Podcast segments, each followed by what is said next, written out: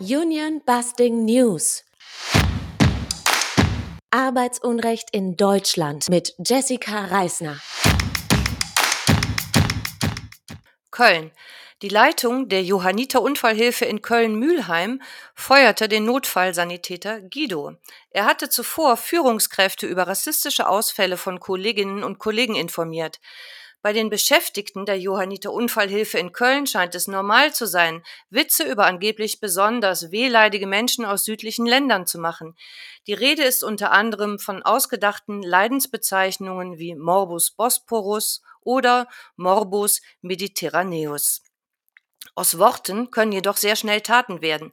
Der engagierte Notfallsanitäter fürchtete reelle Konsequenzen in der Beurteilung von Notfallsituationen und Entscheidungen über diagnostische Maßnahmen und Therapien. Aber das ist nicht alles. In einem Kalender neben der Tür zum Aufenthaltsraum der Kölner Johanniter waren 2021 mit blauem Kuli Geburtstage von Nazi-Größen eingetragen.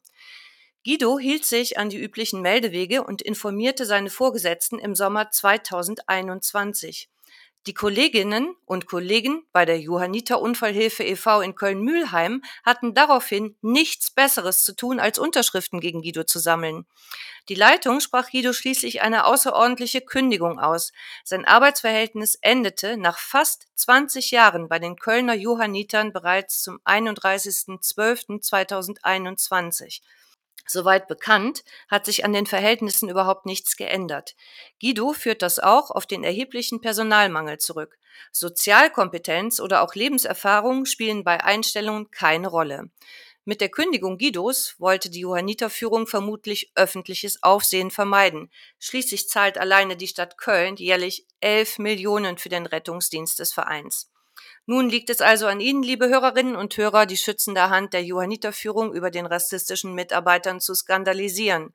Zumal es im September 2022 zu einem weiteren krassen Vorfall bei den Johannitern, diesmal allerdings in Brandenburg an der Havel kam. Ein Johanniter Rettungssanitäter brach dem schwarzen McDonalds-Lieferfahrer Nelson, wie es scheint, mit voller Absicht den Arm. Nelson hatte Fast Food zur Johanniter Regionalgeschäftsstelle in Brandenburg geliefert. Falls Sie zum Kreis regelmäßiger Spender an die Johanniter Unfallhilfe gehören, sollten Sie diese Gewohnheit dringend überprüfen. Wenn Sie uns Informationen zu Arbeitsbedingungen zukommen lassen wollen oder als Gast in dieser Sendung sprechen wollen, finden Sie unsere Kontaktdaten auf www.arbeitsunrecht.de. Düsseldorf. Die Kündigungen von drei Mitarbeiterinnen des Autoverleihers Sixt sind unwirksam. Das bestätigte das Landesarbeitsgericht Düsseldorf am 8. November 2022 in einem Berufungsprozess. Die Frauen müssen weiter beschäftigt werden. Keiner der Fälle wurde zur Revision zugelassen. Der Autovermieter Six hatte die drei Frauen gefeuert, kurz nachdem sie angekündigt hatten, einen Betriebsrat zu gründen. Den Frauen waren, teils von Personalchefin Katharina Reichenberger persönlich, Abfindungen von bis zu 150.000 Euro angeboten worden. Trotz Ablehnung solcher Zahlungen argumentierte Sixt vor dem Landesarbeitsgericht Düsseldorf, die Frauen hätten die Betriebsratswahl nur angestoßen, um Abfindungen zu kassieren. Was soll das für ein Plan sein? fragte der Vorsitzende Richter Alexander Schneider denn auch den Six-Geschäftsführer Dirk Hünten und attestierte ihm, die Vorwürfe gegen die drei Frauen grenzten fast an Wahn. Da Sixt-Anwalt Holger Thomas zuvor erklärt hatte, für die Autovermietung komme nur eine Beendigung der Arbeitsverhältnisse in Frage, warnte der Vorsitzende Richter Alexander Schneider die Firma auch gleich vor weiteren Schikanen. Er wertete das Handeln des Unternehmens darüber hinaus als Behinderung der Betriebsratsarbeit. Chapeau. Behinderung der Betriebsratsarbeit ist nämlich eine Straftat. Die Gewerkschaft Verdi hatte deshalb in dieser Sache auch einen Strafantrag gestellt.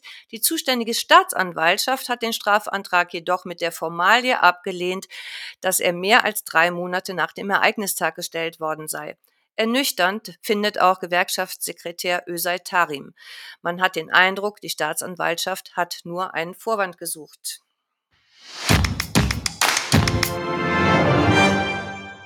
Solingen. Der Reifenhersteller Borbet kündigte dem ehemaligen Betriebsratsvorsitzenden Sinan zum 15.09.2022 fristlos. Der offensichtlich managementhörige Betriebsrat hat der Kündigung zugestimmt. Bis 2020 hatte es einen aktiven Betriebsrat unter Sinans Vorsitz gegeben. Dann konnte Borbett mit Hilfe der Kanzlei Schreiner und Partner die Auflösung des Betriebsrates und damit Neuwahlen erzwingen. Sinan und sein Gremium mussten sich in den Jahren ihrer Amtszeit permanente Angriffe erwehren. Dabei ging es im Hintergrund um die Einführung eines neuen Schichtsystems und Tarifflucht. Denn der Standort in Solingen, der mittlerweile vor der Abwicklung steht, war der einzige Borbet-Standort mit Tarifbindung. Lukrative Aufträge hat die Geschäftsführung laut Gewerkschaftern von dort jedoch abgezogen und an die tariffreien Borbet-Standorte weitergegeben. Also eine eigentlich wissentlich herbeigeführte Insolvenz. Mit den Neuwahlen verlor Sinan den Vorsitz. Die Güteverhandlung zu seiner Kündigung am 2.11.2022 endete ohne Ergebnis. Die Hauptverhandlung findet, wenn überhaupt, im Januar 2023 statt. Sollte es den Betrieb in Solingen dann überhaupt noch geben. Beim Entschuldigung, individualrechtlichen Arbeitsrecht setzt Borbet mittlerweile auf die Wirtschaftskanzlei Seitz aus Köln. Seitz entwickelt sich auch zu einem Schwergewicht in Sachen Unionbusting. Anwälte der Kanzlei versuchten im Sommer 2022 den Streik der Uniklinikbeschäftigten in Bonn per einstweiliger Verfügung zu stoppen. Zum Glück blieben sie erfolglos. 2017 betrieb Seitz für Esprit Union Busting und zwar in Braunschweig. Hier begleiteten sie den Versuch, die Betriebsratsvorsitzende zu feuern. Auch hier scheiterten die Seitz-Anwälte. Allerdings gehört Scheitern zum Geschäft von Unionbustern. Es geht schließlich einfach darum, so viele Arbeitsgerichtsverfahren wie möglich zu initiieren. Hamburg. Auf eine Anfrage der Linken teilte der Hamburger Senat mit, dass in den vergangenen zwei Jahren 33 Verfahren gegen die Geschäftsführung des Zoo Hagenbeck eingeleitet wurden. In drei Fällen ermittelt die Staatsanwaltschaft wegen, der, wegen des Vorwurfs der Behinderung der Betriebsratsarbeit und wegen Betrugs im Zusammenhang mit Kurzarbeitergeld. Verantwortlich für diese Bilanz ist Geschäftsführer Dirk Albrecht. Die Aktion gegen Arbeitsunrecht begrüßt die Anfrage der Linken in Hamburg sehr. Unseriöses und kriminelles Vorgehen gegen gesetzlich verbriefte Mitbestimmungsrechte können gar nicht oft genug benannt und nachgefragt werden. Interessant wäre auch zu wissen, wie viele Verfahren Dirk Albrecht seinerseits gegen Beschäftigte, Betriebsratsmitglieder und den Betriebsrat als Gremium losgetreten hat.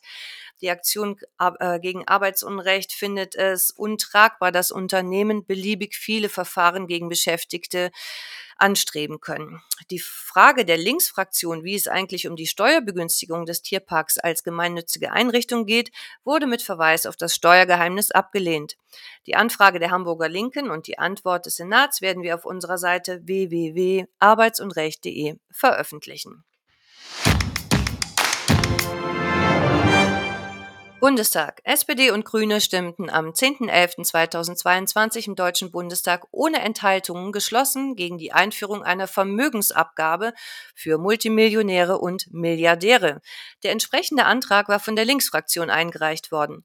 Politikinteressierte werden nicht überrascht sein. Die Meldung erfolgt an dieser Stelle trotzdem, damit Lohnabhängige und ihre Familien immer wieder daran erinnert werden, was sie von SPD und Grünen zu erwarten haben. Inflationsprämie.